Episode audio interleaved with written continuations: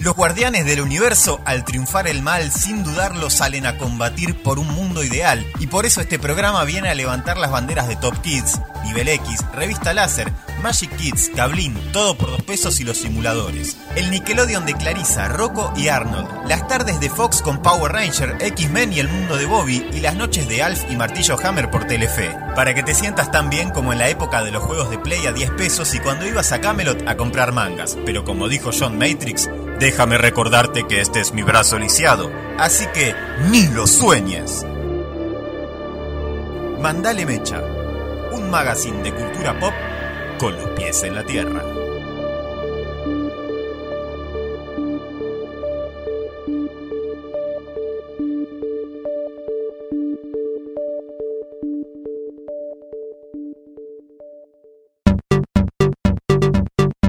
Mandale Mecha. Protagonistas: Emiliano Rodríguez, Mariano Castría y Federico Descalzo. Con las participaciones especiales de Nahuel Sabatino y Germán Silva Sanabria.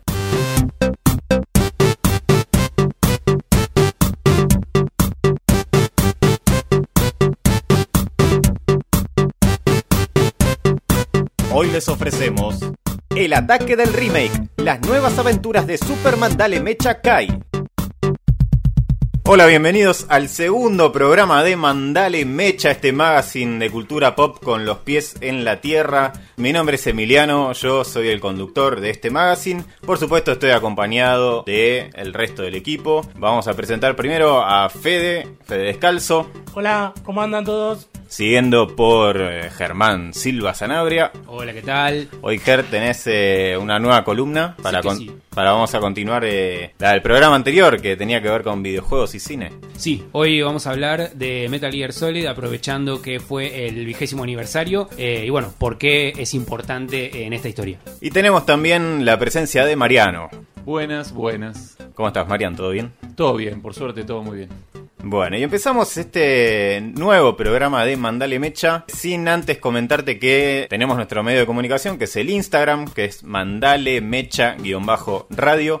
Ahí nos encontrás, encontrás un montón de información que no sale en el programa. Puedes dejar tu mensaje, tu saludo, tu pregunta, tu recomendación, tu amenaza, tu, no sé, lo que tengas ganas de pedir. Mandale Mecha-radio, ahí encontrás un montón de data de cultura pop.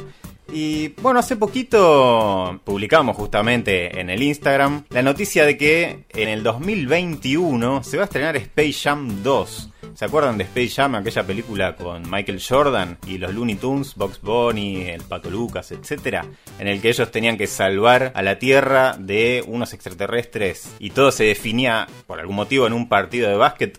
Bueno, Space Jam, aquella película con Michael Jordan, tendrá una segunda parte protagonizada en este caso por LeBron James, que sería el Jordan de la actualidad. También supimos que dentro de poco se va a estrenar El Rey León versión CGI 3D. Y hace alguna, hace un mes más o menos, salió a la venta Resident Evil 2, la reversión de PlayStation 4, que no es solo un remaster, sino que tiene cosas nuevas. Se podría decir que es un juego nuevo.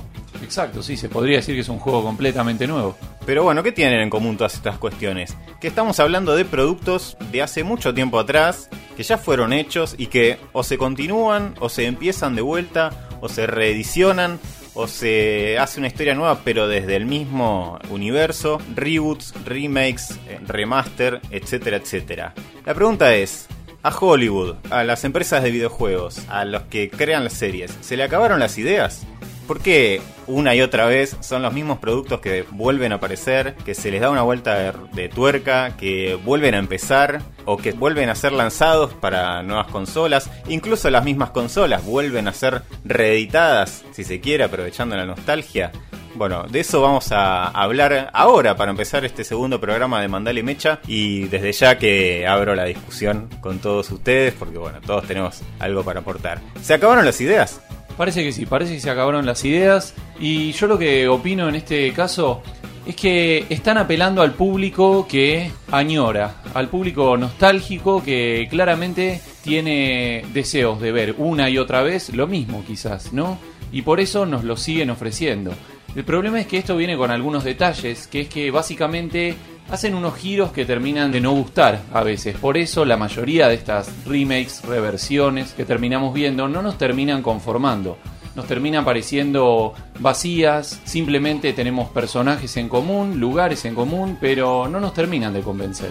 Sí, yo lo que pienso es que, mm, digamos, las ideas propiamente dichas no creo que se hayan acabado porque debe haber banda de gente que tiene un montón de ganas de hacer cosas nuevas, pero creo que es mucho más fácil para los estudios o, bueno, la gente que banca todo este tipo de productos hacer cosas que van a lo seguro porque ya saben que tienen un público, un nicho que lo va a comprar solo porque era fanático cuando era chiquito.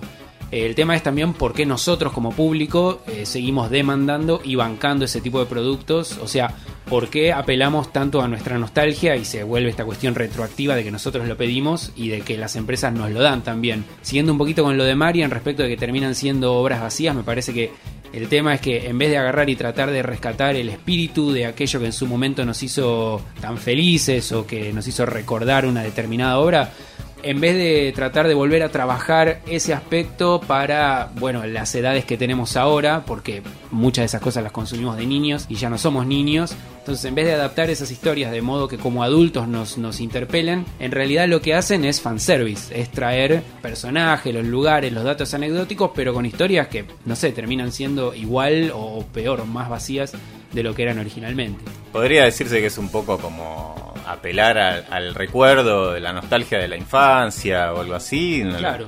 Más el recuerdo que lo bueno que era. Bueno, claro, eso yo veo varias... A lo emocional, si se quiere. Claro, o sea, eh, tiene más que ver con eh, la sensación del recuerdo que te genera que lo que concretamente hacía que ese juego te quedara tan grabado, porque se termina volviendo una repetición, o sea, la novedad no está y no hay ningún tipo de vuelta de tuerca que haga que este producto nuevo valga por sí mismo y no solo por tener la misma marca que aquello del pasado.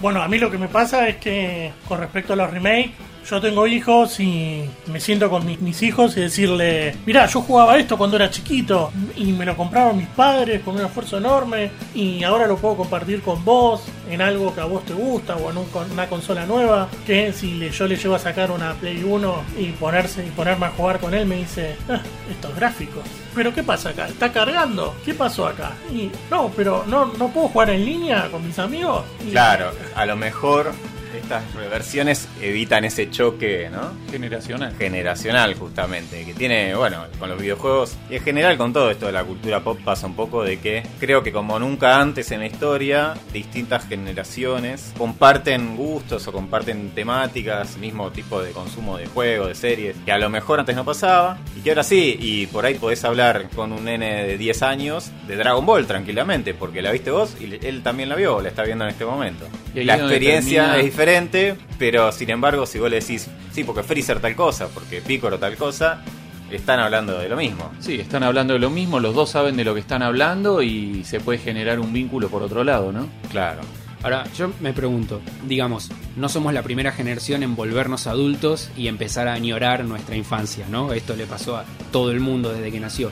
Sin embargo, a nuestros viejos, a nuestros abuelos, ¿también les pasaba que llegaban a los 30 y empezaban a reflotar todo lo de cuando ellos eran chicos? Mi sensación es que no, que esto es algo más bien nuestro. ¿Por qué será? Yo creo que sí, sin embargo, la tecnología nos da esa posibilidad a nosotros. La tecnología existente, existente al momento en que, en que nosotros éramos chicos y lógicamente el avance a la actualidad, ¿no? Pero que incluso funciona con la generación de nuestros padres, que se acuerdan, no sé, de una serie que veían en la televisión cuando ellos eran chicos y hoy día la pueden buscar para ver online, para descargarla.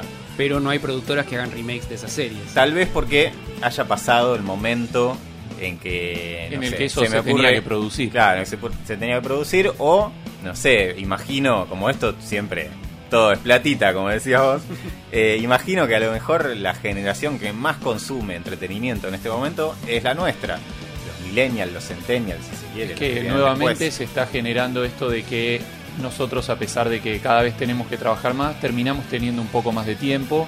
Porque la, digamos que los medios nos permiten eh, utilizar ese tiempo libre en forma de consumo. De pronto nuestros padres, nuestros abuelos, ese añorar, esa nostalgia, no era inmediata, no podían hacer algo al respecto. Entonces podían pensar, pero ahí quedaba. Nosotros nos podemos descargar las series que veíamos cuando teníamos 10 años y invertir nuestro tiempo libre en mirarlas. Aparte también me parece que hay una cierta, un cierto corrimiento de dar, de valorar a la juventud, a las generaciones jóvenes como algo, como un valor, como algo copado, que es bastante reciente, esto es algo que para mí data, ponele de los 60, 70, con la cultura hippie o esas cosas, donde antes ser maduro, ser grande era a lo que uno siempre aspiraba. El grande es el que sabe, el que tiene la razón, el que lleva la batuta y de repente desde esas décadas hasta ahora se vino valorando más cada vez la juventud, ser más pibe, ser más joven Sí. y toda la estética va girando en torno a eso y eso también ayuda a que, bueno, lo que los pibes quieren o lo que queríamos de pibes es lo que nos estén dando. Lo que los pibes quieren, es como... Tenemos todo lo que quieren les to- guaches. todo lo que lo quieren los pibes. Sí, es verdad, eso se, se refleja un poco también en que la adolescencia dura de los 12 a los 40 hoy día, más o Claro, menos. sí, hay un claro retraso de la maduración. Exactamente, y se ve también en la, a lo mejor en cosas como la ropa, la vestimenta para chicos es la misma que para una persona adulta. Fede señala que Emi tiene puesta una remera con ploteado del pato Donald. Exactamente, tengo una remera del Pato Donald que me trajo mi hermana de Brasil, Eh, que luego la vamos a mostrar. Y es como que, bueno, de golpe nos homogeneizaron un poco a todos. Bueno, a mí, eh, cuando cumplí los 30 años, que ahora tengo 32, me pusieron una mano en la espalda y me dijeron, no te preocupes, los 30 son los nuevos 20. Ah, bueno, genial, dijiste vos. Eh, siguiendo con este tema, hicimos diferenciaciones en cuanto a que, bueno, no todas las reversiones, los rebooks, son malos o son una forma de afanar un poquito, de chorear con la ¿Vieron que va a haber un reboot de Reboot? La serie 3D. reboot, la de Magic? Sí. Mira. Y sí, tenía que ser. Sí. si no la hacían ellos. Por lo menos un capítulo para hacer el chiste. Claro. Eh, y ya notamos en distintos ámbitos, ¿no? Por ejemplo, si hablamos de cine, está esto de retomar las sagas que quedaron, ¿no? Como pasa con los cazafantasmas, por ejemplo, con Space Jam. Retomar sagas que habían quedado en el tiempo y que, bueno, garpa hacerlas otra vez. Y bueno, vamos a ver si garpa, vamos a ver qué sale. Tenemos también al máximo exponente en ese sentido, me parece que es Disney, que va sacando historias nuevas, pero también cada tanto se le pega una reciclada a los clásicos. Por ejemplo, Maléfica, Tarzán, Tarzán, el Rey León, La Aladín, Cenicienta. La Bella y la Bestia. La Bella y la Bestia. La pelucita roja. Pero bueno, eso a lo mejor también obedece a lo que hablaba recién Fede, evitar el choque generacional, ¿no? Porque, qué sé yo, la película animada de La Bella y la Bestia es de los 90 y por ahí un nene no le llama la atención hoy día, como a lo mejor la de las animaciones clásicas de La Cenicienta o Blancanieves podían no llamarle la atención a alguien de nuestra edad en su momento. A lo mejor, no sé, le resulta más atractivo una estética nueva, una estética contemporánea. Tiene por ahí ese sentido. Claro, pero en ese caso quizás el objetivo no es atraer al público nostálgico, sino generar público nuevo. Porque en definitiva yo creo que el público nostálgico sigue enamorado de esa gráfica que veía, de ese estilo de animación que veía, y encuentra en estas nuevas producciones de algo viejo un cierto choque. El estilo termina no gustándote, ¿no? Bueno, de hecho, tengamos en cuenta que todo este tipo de producciones suelen tener en común que son éxitos comerciales y fracasos críticos. Claro, es verdad, el, el dinero se hace. Después si es bueno, y, no sé. Es lo de menos. Y ahí hay un paradigma, ¿no? Porque al fin y al cabo no creo que las empresas les preocupe demasiado si sacaron un producto de calidad. A lo mejor a, a una de todas esas personas que toman la decisión sí, pero bueno, es un mundo capitalista y lo que importa es la, la platita.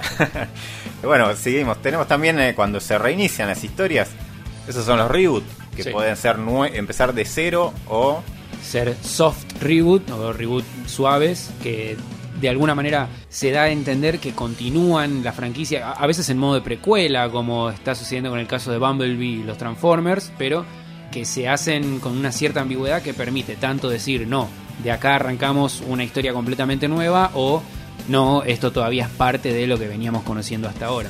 Claro, siendo los más drásticos, estos en los que lo que se conserva son los, los lugares, la- las cosas que uno enseguida recuerda a ciertos personajes, pero hay una línea en el arco argumental que, bueno, termina siendo una producción nueva, donde simplemente hay algunos nombres que nos resultan familiares. Claro, decíamos el caso de Jurassic Park, de Jurassic World y Claro. Jurassic Park. Exacto. Nuevos protagonistas, nuevas historias, nuevos dinosaurios. Pero hay referencias al viejo parque, a los personajes como Exacto. Hammond, etcétera. Y terminamos teniendo parejas que no son parejas, hijos que no son hijos, pero todo más o menos da vuelta sobre lo mismo. Creed y Rocky.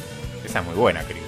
Sí, sí, bastante La bueno. verdad que a mí me gustó. menos, teniendo en cuenta lo que podría haber sido, sobre todo, está, está muy bueno. Y el máximo ejemplo me parece es de reboots así totales son las películas de superhéroes. Sí. Como que, bueno, cada X cantidad de años empezamos otra vez con Spider-Man, con Batman, con... Que eso es algo importado también de los propios cómics, que cada tanto hay alguna especie de crisis en las tierras infinitas o el equivalente, y arranca todo de nuevo, que tiene bastante sentido en el mundo del cine, porque bueno, los actores van creciendo y Robert Downey Jr. hoy no es Robert Downey Jr. de, de la primera Iron Man, eh, así que... No, hay no que- hizo la gran Arnold de ser no. Terminator por siempre. Todavía no, claro. Eh, envejecen los Ya vamos a Terminator. llegar. Sí. Y después pasando a lo mejor también eh, a un tema de adaptaciones, si se quiere, está el tema de agarrar ideas del anime, como pasó con Battle Angel Alita, Battle Angel Alita, que está en los cines ahora y que dicen que es muy buena. Ghost in the Shell, Pasó con Ghost in the Shell, que el papel lo hizo Scarlett Johansson. Scarlett Johansson. Full Eh, Metal Alchemist. Full Metal Alchemist. Hay una película, Hay en, una película en Netflix. Hay una película en Netflix, Bueno, poneme- Death Note. Death el- Note, bueno, la pésima Dragon Ball Revolution. Uh, Claro. Evolution, no Revolution. Evolution. La Dragon Ball estalinista.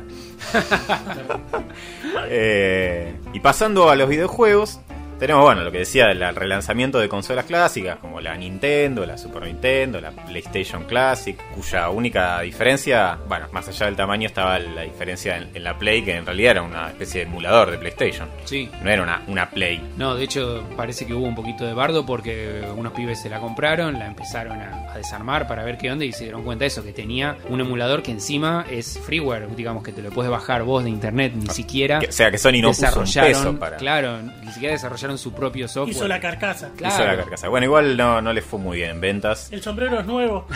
Tal cual. No le fue muy bien en ventas, así que no. Y es que tenía un lineup de juegos que dejaba bastante que desear. Muy limitado Sí, y no- muy, muy caro. No se le podían agregar juegos sin hackearla. Pero no importa, el atacar la nostalgia estaba. Porque Sí. yo me la hubiese comprado, si hubiera tenido la plata me la compraba. Y después tenemos, bueno, yendo específicamente a los juegos, los remaster, las reediciones, que, bueno, está esto de que decía Fed nuevamente del choque de gráficos, de adaptar juegos que fueron buenos y que, bueno, los sacamos de vuelta para esta consola y de paso juntamos plata de vuelta. Y después casos como el de Resident Evil 2, lanzado hace poco, que se trata de la misma historia, pero un juego distinto, si se quiere. Sí, sí, como decíamos al comienzo, es básicamente un giro de tuerca en algunos casos. Los personajes, bueno, los personajes son los mismos, el trasfondo es el mismo, o sea que la historia es la misma. Pero bueno, es inevitable en el cambio de la generación. ¿Qué estamos hablando ya? ¿De cuarta generación de consolas? Ah, Más, creo que todavía estamos en la más. séptima generación. Creo que ya nos, creo que ya me perdí. Pero tiene que ver con eso. Hay algunos recursos que no eran explotables hace 10 años atrás, hace 15 años atrás, y que ahora se puede lograr algo mucho mejor. Pero bueno, hay que tener las ganas de hacerlo y el presupuesto está, pero a veces no lo quieren invertir. Es completamente válido que se hagan este tipo de remakes porque son experiencias. Por ejemplo, a mí me encantaría que haya una remake en generación actual de, por ejemplo, los Metal Gear originales, los de MSX2, digamos, ¿no? Los de 8 bits. Pero la pregunta es no si está bueno que esto suceda, sino que está bueno que toda la industria gire alrededor de este concepto y que sea lo que domina los Claro. productos que van saliendo. Claro, que sea una cosa u otra, o historias nuevas o remaster. Podrían ser tranquilamente las dos. Y hablábamos también un poquito antes de que a lo mejor fue el anime el primero en darse cuenta de esta cuestión. A mí me dio la sensación de que los primeros que se avivaron, no sé si los primeros, no sé tanto, pero la, la sensación que me dio a mí es que Saint Seiya, los Caballeros del Zodíaco, son los primeros que se avivaron cuando decidieron editar los OVAs de la saga de Hades, pero eso fue allá por 2001, me atrevería a decir, un hermoso año para nuestro país. Eh, Un poquito lo estamos sintiendo, Hay un remaster del 2001. Exactamente, es más, estamos todos acá, que vuelvan los simuladores, que vuelva todo por dos pesos, porque está como prestado para eso. Pero bueno, también así como en Japón en 2001 estaba pasando eso, creo que alrededor de la misma época se estaba estrenando en Estados Unidos la primera de las Spider-Man, la de Tobey Maguire, la de Sam Raimi, digamos, que es como el puntapié inicial junto con X-Men de todo el panorama actual que conocemos de, de películas de superhéroes y de este tipo de narrativas que se reciclan mutuamente. Bueno, Spider-Man de hecho fue uno de los casos más impactantes con primero la reboot del amigo, ¿cómo se llama el otro pibe? Bueno, el director es Mark Webb y no me acuerdo el, el actor que lo reemplazó a Tobey Maguire. Y después de esa, una vez que Fox eh, le devolvió los derechos a Marvel, la del Spider-Man Homecoming, la, de, la del pibito nuevo del Tom Holland, eh, que me parece que son como casos demasiado seguidos de reboot cuando era algo que no, no había pasado tanto tiempo como para que se pierda en la memoria y se genere la sensación de la nostalgia. Y bueno, retomando algunas animes que están de vuelta apelando a la nostalgia, si se quiere, los ponjas. Tenemos el caso de Dragon Ball, con serie nueva, Dragon Ball Super, que divide aguas entre los fanáticos, entre los, los de siempre más que nada. Totalmente. Y bueno, la, la generación más nueva como que la acepta sin mucho problema, con esos Gokus. Esos no saben ni papas. Es- los Gokus con tinturas rojas, azules, grises, etcétera. Es que seamos buenos, digamos que para ellos es lo que es. No sé si se podría decir que todo esto comenzó en el caso de Dragon Ball con Dragon Ball Kai o Z Kai, ya no me acuerdo, ¿no? Esta Zeta Kai. versión, esta versión estadounidense de, de Dragon Ball, los una- bordes remarcados. Claro, una versión Aco- acotada. acotada. Sí, una versión acotada, pero donde de nuevo esto arranca en Goku padre, ¿sí? No, yo creo Sí. que hoy por hoy se le preguntamos a cualquiera de estos integrantes de la generación que está adorando y llevando dinero para las arcas de Dragon Ball Super, quién era Goku chico y no sé si alguno lo sabe más que por alguna película en la que Goku aparece como Ah, sí. niño con cola. Goten, ¿no? En la última película parece. aparece Goku, la- lo hicieron, los hicieron buenos padres a, a Bardock y a la madre, sin mucho esfuerzo, el diseño de, de Goku, los hicieron ahí como preocupados, un poquito Superman, pero eh, preocupados por el destino de Kakaroto. Claro, y exacto, y es este el tema. El televidente de hoy, en definitiva, no conoce ese Dragon Ball que nosotros miramos, que nosotros disfrutamos, y ahí es donde se produce este choque. Nosotros tenemos un equivalente, tenemos algún programa, alguna película que hayamos visto una versión nueva de algo que en realidad pertenecía a la generación de nuestros padres, Star Wars. Star Wars, Sí. Pero Quizás. nosotros, Sí, en el 77 se estrenó. puedo decir por el episodio 1, 2. claro, pero No, nuestra no- reacción No eran episodios en ese momento. nuestra reacción no fue la de la de bastardear los originales y decir, "Oh, lo nuevo es lo mejor." ¿O sí? No, no, no sé, no, no había inter- no había internet masiva como ahora. A mí siempre me parece que internet como que mezcla todo y se vuelve una ensalada Postmoderna. postmoderna, claro. Se acabaron las ideas, se, re- se acabó la historia. Eh, bueno, Saint Seiya también está en ese camino. Eh, Dragon Ball, bueno, lo dejamos, pero está por salir otra serie, Dragon Ball Heroes. Y los juegos que no paran de salir, los videojuegos de Dragon Ball, uno tras del otro, Todo el tiempo. todo el tiempo. Y Que igual deben ser mejores que la serie, pero en Estados Unidos, como el mercado es muy fuerte, porque empezó hace poco, se va a relanzar una edición especial de Dragon Ball desde el principio, o sea, física, con todos los capítulos, más una especie de estatuilla especial para Estados Unidos. Se anunció hace poquito. Todo el mundo se emocionó con que iba a haber un gran anuncio de Dragon Ball, porque decían algo legendario está llegando. Quedaron un poco decepcionados los, los fanáticos. Y bueno, volviendo a Saint Seiya, tenemos el tema de los spin-offs que se fueron haciendo después de la original. Algunos fueron muy buenos, como los Canvas, otros olvidables, como Episode G. Next Dimension, Episode G. El manga era bueno, pero no se entendía nada. no se entendía. Claro, había que usar tamaño póster para entender qué pasaba. Y ahora hay algunas reversiones de Saint Seiya. Una reversión en particular en la que los santos son mujeres. Sí, con esta tendencia Los cazafantasmas. Exactamente, que yo, o sea, entiendo perfectamente y comparto absolutamente que haya más participación femenina, pero lo que no me parece es que se fuercen cosas que no eran así originalmente. O sea, creo que prefiero que aprendamos de los errores del pasado y que hagamos cosas nuevas a que tratemos de forzar. Sí, es como un todo nada. Eran todos hombres. correcto. No, bueno, que sean todas mujeres. Claro, es como si lo haces solo por cambiar el género, ¿Y Gina es hombre? claro. Eso quiero verlo. Eh, En Gina. Lucy Lawless. Pero Gina no vuela. Y después está esta serie de, de Netflix, creo que es, de Saint Seiya 3D, Sí. eh, en la que eh, Jun es mujer. fueron a menos y Jun es mujer. Yo prefiero que le den más protagonismo a Atena que cambien a Jun. O sea, Claro, es en vez verdad. de que sea una damsel in distress, en vez de que tengan que ir a salvarla todo el tiempo, la mina es una fucking diosa. Su cosmos es el más poderoso de todos los 88 caballeros juntos y es lo que siempre lo despierta cuando están ahí en, a punto de morir. Y bueno, dale más protagonismo a ella. Hacele que le rompa las máscaras a Marin y a Jaina, que es súper machista que tengan máscaras los caballeros mujeres. Pero hace eso, no, no, no conviertas Claro. a Jun en mujer o a todos los personajes en mujer. Algunos otros ejemplos de series que no son anime. Tenemos Le temes a la oscuridad, que va a haber una serie nueva ahora. Oh, ¿En serio? En serio, Las eso porque no revisaste el Instagram, yo lo avisé ahí. Las películas de escalofríos con Jack Black. Tenemos Shira en Netflix, una versión por ahí un poco más cartoon, si se quiere. Las Tortugas Ninja, que tuvieron su reedición hace algunos años atrás, y también el dibujo animado. Las Tortugas Ninja tuvieron varias reediciones, porque si tenemos en cuenta los dibujos animados, yo recuerdo por lo menos dos. Hay un montón de Las, series de las nuevas películas, ediciones en papel. Bueno, Thundercats, que tiene el original, los del 2011-2012, que eran un poco más de acción para adolescentes, y ahora los Thundercats Roar, que tienen esa pinta de Steven Universe.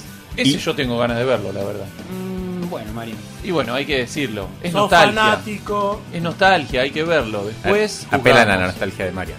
Y ya entrando a- a- en la última parte de esta charla, de este debate, llegamos a un punto espinoso que son las series o las sagas de películas que las estiran a más no poder y, y la verdad no se entiende cómo siguen saliendo. Debe haber un público, porque si no hay plata, como decíamos, no salen más. Tenemos creo que como caso principal el de Los Simpsons, Ah, sí, por Dios. Ya no sé cuántas temporadas van. 30. 30 Demasiadas. temporadas, Ujú. cuando hace 15 siendo buenos, la serie es malísima. Sí, sí, los 90 terminaron hace 20 años, Fox. Claro, No. terminaron los 90. Hace 30 años. A 30 ¡Oh, sí, Dios! Sí, sí, sí.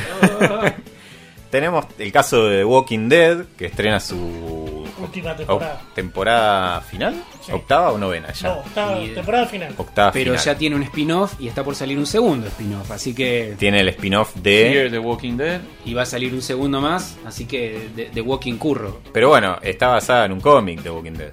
Sí. Por ende, si el cómic sigue y sigue habiendo gente que lo mire, va a seguir saliendo, Sí. parece. Y tenemos también, en cuanto yendo a las películas, los casos de Rambo y de Rocky, por bueno, ejemplo. Rocky es se defiende dentro de todo, valga la... Ambas de Stallone.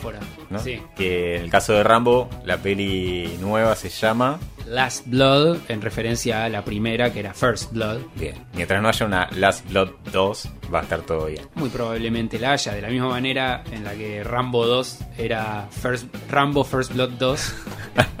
Te lo juro, se llama así, Rambo First Blood 2. Tal cual. Pero bueno, en su defensa, quería decir esto: Rambo 1 es una película mucho más zurda de lo que te pensarías, porque la yuta lo viene a gedentear, el tipo Sí. no está haciendo nada. Una peli de culto. Muy linda. Una sí, peli de Muy culto buena película. muy Rambo buena. 1 es muy buena. Ya vamos a tener esa sección. Sí, todas las otras Rambo, Rambo se va a pelear contra los comunistas nazis del momento, digamos, el enemigo yankee del momento. Pero Hoy pelearía cinco- con, con Maduro. con Maduro, exactamente, acá por, el- por la libertad de Venezuela. Pero supuestamente, por lo que se sabe de la reseña de Rambo 5, de Last Blood, eh, se va a dar dentro del territorio de los Estados Unidos con una red de trata de personas. Con lo cual, a menos que la red de trata justo sean todos venezolanos, chinos, eh, de Medio Oriente, estaría un poquito menos facha quizás. Y de esta manera llegamos al final de esta mm, charla, debate, discusión, opinión acerca de si se acabaron las ideas o no en los videojuegos, en el cine, en las series en general. ¿Vos qué opinas al respecto? Dejanos tu comentario ahí en el Instagram. Si está bueno que saquen series nuevas o que saquen las de siempre y las le den una vuelta de tuercas. Sabrina, Sabrina, ahí tenemos otro ejemplo. Podríamos estar toda la tarde Harry Potter. nombrando Star Wars episodio 200.000. It. Ah, It, es verdad, tal cual. Uy, sí, quiero hacer un- una pequeña reseña, una, una- una pequeña mención a Alien y a Blade Runner. ¿Por Ujú. qué? Alien 1 del 79 y Blade Runner son las dos de Ridley Scott. Ahora, Ridley Scott está haciendo las últimas dos de Alien, las hizo él, Alien Covenant y Prometeo. Y para mí son una cagada, no me gustan. Blade Runner 2, Blade Runner 2049, la agarró el director Denis Villeneuve e hizo una joyita, la verdad que está fantástica. Entonces me parece muy gracioso como el director original de las dos se perdió, se fue al carajo.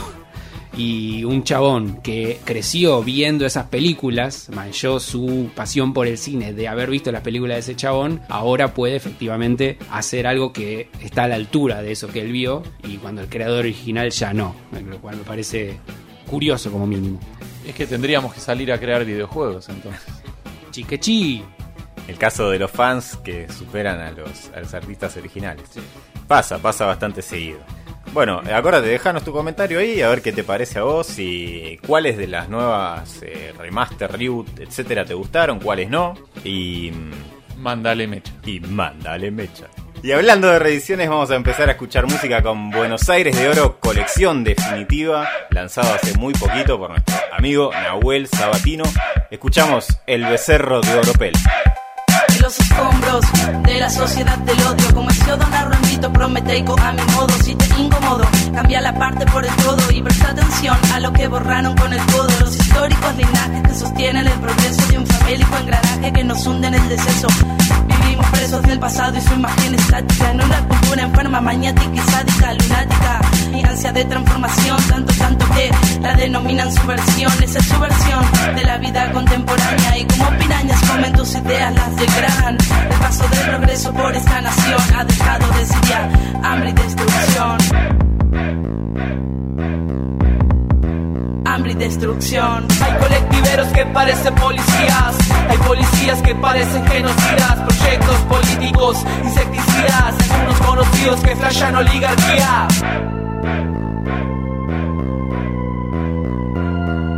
Mandale Mecha, un magazine de cultura pop con la tierra.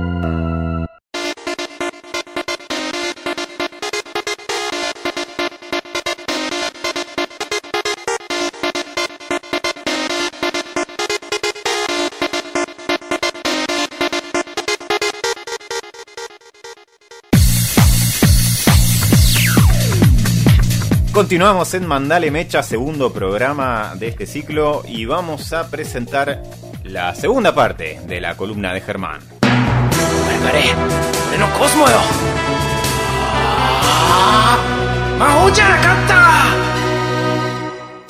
Bueno, ¿qué tal? ¿Cómo están?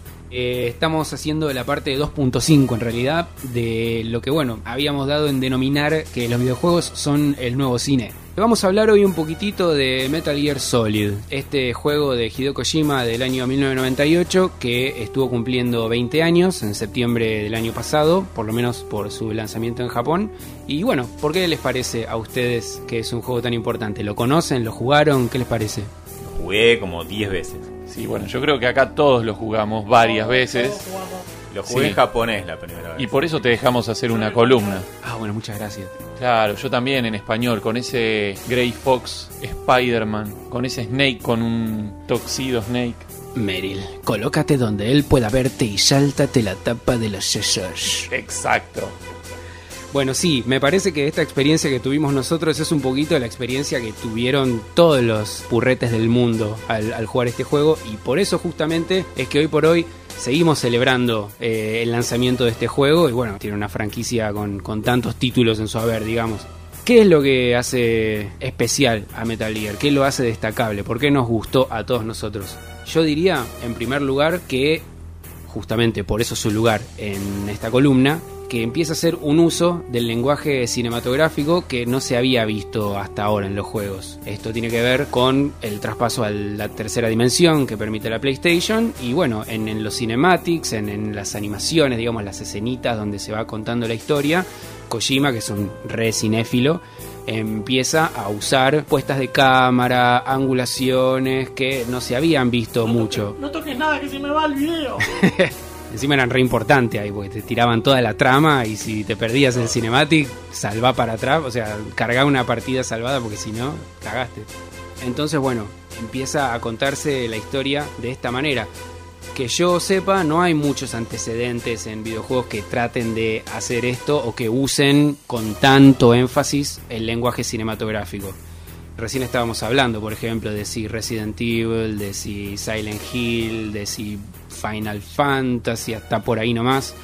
Pero la verdad es que mm, creo Resident Evil 2 para mí fue lo que más se acercó. Claro, puede ser y que son bastante ahí contemporáneos. Metal Gear Solid tiene esto, que bueno, aparte las escenas están hechas con el motor del juego en vez de ser pre-renderizadas, lo cual da como una continuidad entre la parte jugable y la parte no jugable. Tenemos este tema de que como Metal Gear Solid estaba pensado desde un principio para contar una historia compleja, pesada, tiene muchísimas páginas de guion, probablemente más que ningún otro juego antes. Y bueno, las voces, eh, la actuación eh, son un, un tema importante. Tuvo un montón de doblajes, Metal Gear Solid, en español, en inglés, en japonés, en alemán, en no sé qué. Y bueno, aparte de eso, aparte de la manera en la que cuenta la historia, también tiene una trama que se termina revelando un poco más madura, más adulta de lo que veníamos pensando, de, de lo que estábamos acostumbrados, porque termina teniendo un mensaje antibélico bastante importante. Está bien, a través de un tipo que tiene encima dos tipos de lanzamisiles portátiles distintos, una ametralladora, un chumbo, una granada.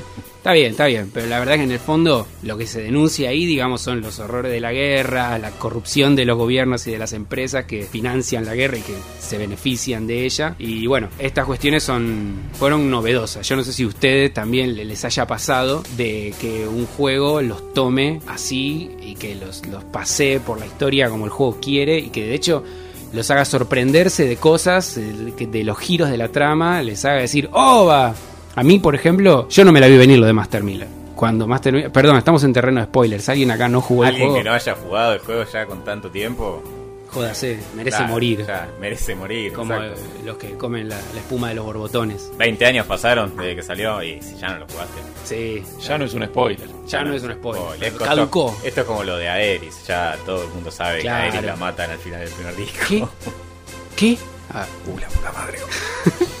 Mira, yo lo jugué en japonés el juego la primera vez. No entendía una goma que pasaba. Sin embargo, todo esto del tipo de cámaras que usa, eh, los movimientos, cómo se. No sé, las tomas sería, aunque no son Sí. una película, pero las tomas fue lo que me atrapó más allá del juego sí, de lo que era. Toda esa atmósfera que tenía el juego hizo que, a pesar de no entender nada de la historia, igual me encantase.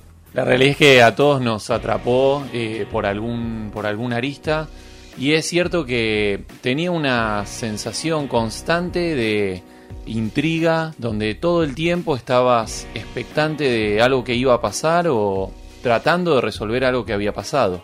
Esto es algo que hasta ese momento por ahí no se veía con tanta naturalidad. Hoy por hoy podemos tener otros juegos que se tratan de esa misma manera. Pero por ahí hasta ese momento era todo mucho más lineal. Empiezo, juego, termino. Eh, acá había claro, acá había muchas más cosas alrededor cuando de pronto no podías perderte ni un detalle.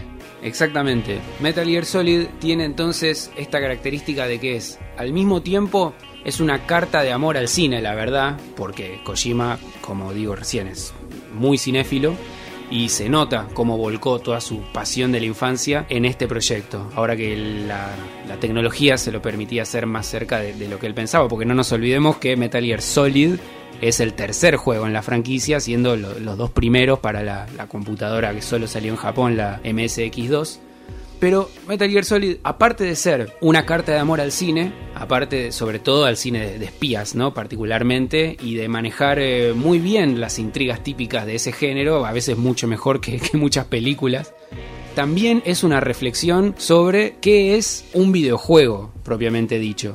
Kojima hace esto también porque usa muy bien las mecánicas del juego para no solo contar la historia, sino también juguetear un poquito con la cuarta pared. Hay un montón de, de elementos en Metal Gear Solid que van desde cuestiones muy sutiles de, de- de manejo del inventario, por ejemplo, a personajes que hablan a cámara directamente. Bueno, ya sabemos el, el caso de Psychomantic que hasta te lee la memory card si tenés juegos de Konami y te dice, ah, te gusta Castlevania. Bueno, Eso fue algo increíble. Exactamente. En su momento fue algo extraordinario, revolucionario. Apoyá el control en el piso.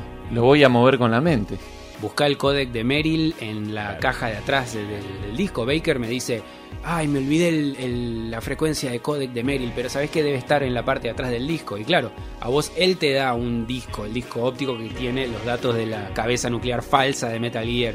Entonces estás ahí en el inventario, ¿cómo carajo veo este disco? Si solo, solo un icono, no veo nada. Me acercaba a las computadoras a ver si, si podía interactuar. Y después cuando doy vuelta el disco en el que venía el juego y veo que está la frecuencia, fue como, ah, bueno, este tipo es un genio, yo soy un forro, o quizá un poquito de las dos.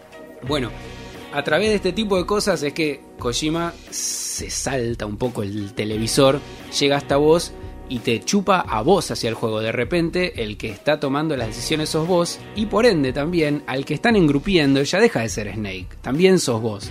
Esto es algo que, bueno, como habíamos dicho, tiene que ver con estos de los ítems del inventario, las escenas de Psicomantis, eh, este tema de que los personajes en personaje, no como un tutorial, no como un- una leyenda que aparece en la pantalla, sino los personajes te dicen que aprietes tal o cual botón para ejecutar tal o cual acción, como dentro de la ficción, dentro de la de Ixis. O sea, en la vida real Snake diría, ¿qué? ¿Qué botón seleccionar de qué? Pero te lo dicen así, entonces está muy mezclado cuando el juego se está dirigiendo al personaje y cuando el juego se está dirigiendo al jugador.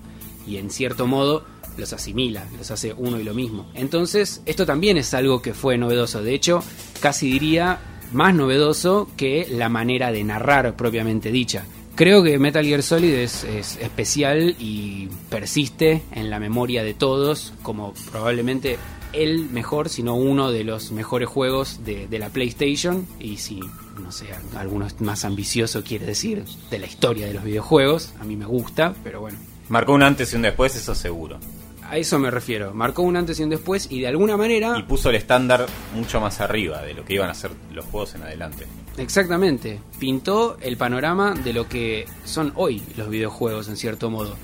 Estableció un estándar mínimo de narrativa que yo inclusive me animo a decir, eh, excepto por el caso de The Last of Us, que lo vamos a ver más adelante, no creo que se haya vuelto a alcanzar ese nivel de calidad. No, la, no lo alcanzó siquiera Kojima en sus futuras ediciones, ¿cierto? Yo pienso que no, a mí ninguno de los otros juegos me llegó a impactar de la misma manera que Metal Gear Solid. Los otros juegos tienen sus fortalezas también, tienen cosas muy buenas, pero creo que Metal Gear Solid es un juego que cierra perfecto, es un juego contenido y que cierra muy bien. No creo que haya habido eh, otro juego hasta ahora que haya alcanzado ese, ese estándar y esa, esa combinación de contar una historia y de usar las mecánicas del juego para, si no contar la historia, por lo menos ayudar a un clima, porque yo creo que parte del clima de Metal Gear es este enrarecimiento, esta sensación de que estás como descendiendo en, el, en el- la madriguera del conejo de Alicia, de que estás en una situación que en un principio aparece muy estándar del videojuego, vos sos el soldado que tiene que ir a parar a los terroristas a su base, y de repente todo se va deconstruyendo. Primero en la historia, cuando te vas enterando de que las pelotas, de que eso no es una base militar, sino que es privada, que se está desarrollando un nuevo tipo de arma nuclear, que va a cambiar las condiciones geopolíticas de la guerra, etcétera, y que vos sos el único que no sabe. Saben los malos, saben tu jefe, y a vos te tienen como un boludo. Después el tema de que te usen como vector para infectar a todos de Fox Die. Pero toda esta cuestión para mí no sería tan fuerte si no estuvieran este jugueteo con la cuarta pared en la que Kojima te chupa un poco hacia adentro del juego y te hace sentirte un poquito igual de boludo que Snake se debe estar sintiendo en la medida que se va enterando todas estas cosas. Había un momento en el que te podías sentir muy capo, y nos olvidamos de decirlo, y de romper la cuarta pared, que era ganarle a Psycho Mantis cambiando el joystick de un lugar al otro, pasando el primero al segundo, y así no te podía leer la mente. Sí, pero yo honestamente perdí hasta que Campbell me llamó y me dijo, cambia el joystick de puerto. Ah, mira. Y yo como, ¿cómo iba a adivinar eso? Eh, creo que eso también hace a... lo dijo Emiliano. Se lo dije yo. Y vos, como si vos lo jugaste en japonés, ¿cómo hiciste? Yo tenía un amigo que fue el que me lo dio, que me dijo, yo no tuve ningún... mi códec fue llamar por teléfono fijo y a mi amigo y decirle, che, estoy retrabado, ¿dónde encuentro? ¿Qué hago? ¿Qué, qué hay que hacer? Fijate la parte de atrás de la caja y llama ese códec. Ah, ok. ¿Cómo supo él? No tengo idea. Sabría japonés, supongo. Claro. Bueno, ese es el tema. De repente, tu codec fue llamar a tu amigo en la vida real, ¿entendés? Entonces, eso es el juego de Kojima en ese sentido. Hacerte protagonista. Sí, hacer sentir así. Ahora, con Death Stranding, él dice que va a tratar de hacer algo que yo me muero de ganas de ver cómo lo hace, que es ¿Cómo se llama? Death Stranding. Es el, un Es el nuevo juego de, de Hideo Kojima, ya sin Konami, directamente con Sony. Es este juego que tiene un montón de actores conocidos. Está Norman Reedus, Ah, que es es verdad, eh, es el de The Walking Dead, Matt Mikkelsen, eh, Lea Seydoux, eh, Guillermo del Toro va a estar también. Bueno, lo que están insinuando es que quieren integrar la narrativa al juego online. Hoy por hoy están absolutamente divididas la narrativa del online. El online es puro juego, es sumamente lúdico y la narrativa está asociada al modo historia, al modo campaña, al single player y de hecho eso es algo que en la industria es una puja muy fuerte, sobre todo por escándalos como los de EA, el Star Wars Battlefront, los loot boxes, bueno, etcétera, todas esas cosas que están dándose hoy por hoy. En contraposición con posturas como la de Project CD Red, con el Cyberpunk 2077 eh, o The Witcher y, ese tipo de cuestiones. Pero Kojima dice que quiere integrar las dos, quiere integrar la narrativa al online. ¿Cómo lo va a hacer? No sabemos. Algunas pistas quizás se hayan dado en el trailer de PT, el, playable teaser de Silent Hills, donde las pistas para salir de, para ganar el juego, digamos, eran tan difíciles de descifrar que se hacían en comunidades de gente online, que iban probando cosas, iban aportando teorías y entre todos terminaron resolviendo el misterio de cómo es para seguir adelante. Que es como dar un paso más en ese hacerte protagonista. Exactamente. Capaz un poco ya excedido para mí, pero... Sí, porque sí o sí necesitas del online y bueno, acá somos todos Pirates of the Caribbean, yo por lo menos. Pero mm, creo que Metal Gear Solid fue pionero en eso, no creo que se haya igualado hasta ahora ni siquiera el mismo Kojima, porque los otros Metal Gear para mí no tuvieron ese nivel de integración. Tuvieron otros quizás, pero no sé si llegaron a ese. Y bueno, como ya dijimos, pintó el panorama de lo que es hoy por hoy, o por lo menos dio el puntapié inicial para que después en la siguiente generación de consolas todo esto se vaya acentuando, decantando, estableciendo y de a poquito, generación tras generación, estemos donde estamos, donde ahora la estética cinematográfica, las imágenes fotorrealistas, los gráficos súper detallados, el, uso del lenguaje cinematográfico es súper estándar al punto de que se hacen videojuegos igual de malos que las películas yankees, digamos, ¿no? Entonces ya es como que es algo que, que está hasta incorporado, eh, ni siquiera destaca, lo ves y no te parece algo wow, porque es súper normal. Los que lograron dar el siguiente paso, una vez que esto ya estuvo tan establecido, una vez que el lenguaje cinematográfico quedó tan asentado que no te sorprende para nada, fueron The Last of Us. Pero cómo y por qué lo vamos a ver en la próxima vez. Bueno, hasta aquí la columna de Germán hablando de Metal Gear, juegazo para mí, de mi top 5 de juego de toda la historia. Si no lo jugaste, no sé qué esperás para conseguirte una Play o un emulador y jugarlo ya. También está para PC. La verdad que merece la pena que lo juegues. Y bueno, te hicimos un spoiler, pero no importa. Jugar igual. Te hicimos un montón de spoilers, pero bueno, probablemente con todos los datos que tiramos, ni te acuerdes si no lo jugaste de todo lo que dije. Ahora seguimos con más Mandale Mecha.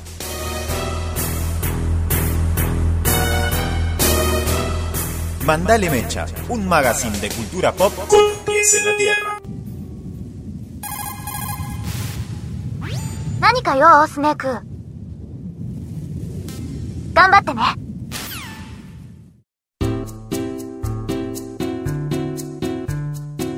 Momento de leer algunos mensajes, algunos saludos. Tenemos a Leo Esteban que nos dice saludos para mí, salúdenme, dice que lo sigo desde el primer capítulo.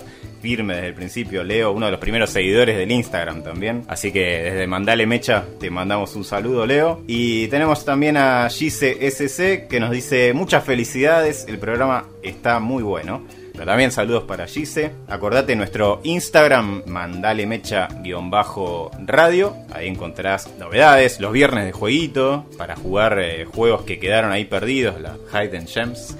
Generalmente de juegos retro. Así que acordate, dejanos un mensaje y lee la información que ahí aparece.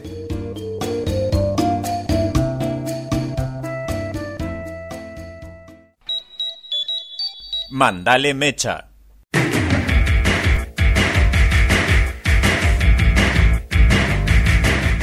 この番組はご覧のスポンサーの提供でお送りします。 Colchones Canon de Dragón Marino. Seguros de vida Krillin SA. Llegamos al final del segundo programa de Mandale Mecha, el magazine de cultura pop con los pies en la tierra. La verdad que es un gusto hacer este programa porque, como dijimos en el primero, no encontramos un programa similar a este que vaya por el mismo camino. Ojalá sigamos haciendo más y más y cada vez más seguido. Queremos recordarles entonces que se metan al Instagram, mandale Mecha Radio y de esta manera voy a saludar a mis compañeros. Bueno, muchas gracias, gracias por escucharnos. Eh, un placer a todos los oyentes y sigan el programa y en el Instagram también. Gracias. Gracias por la paciencia mientras nos vamos eh, acostumbrando al formato y profesionalizándonos.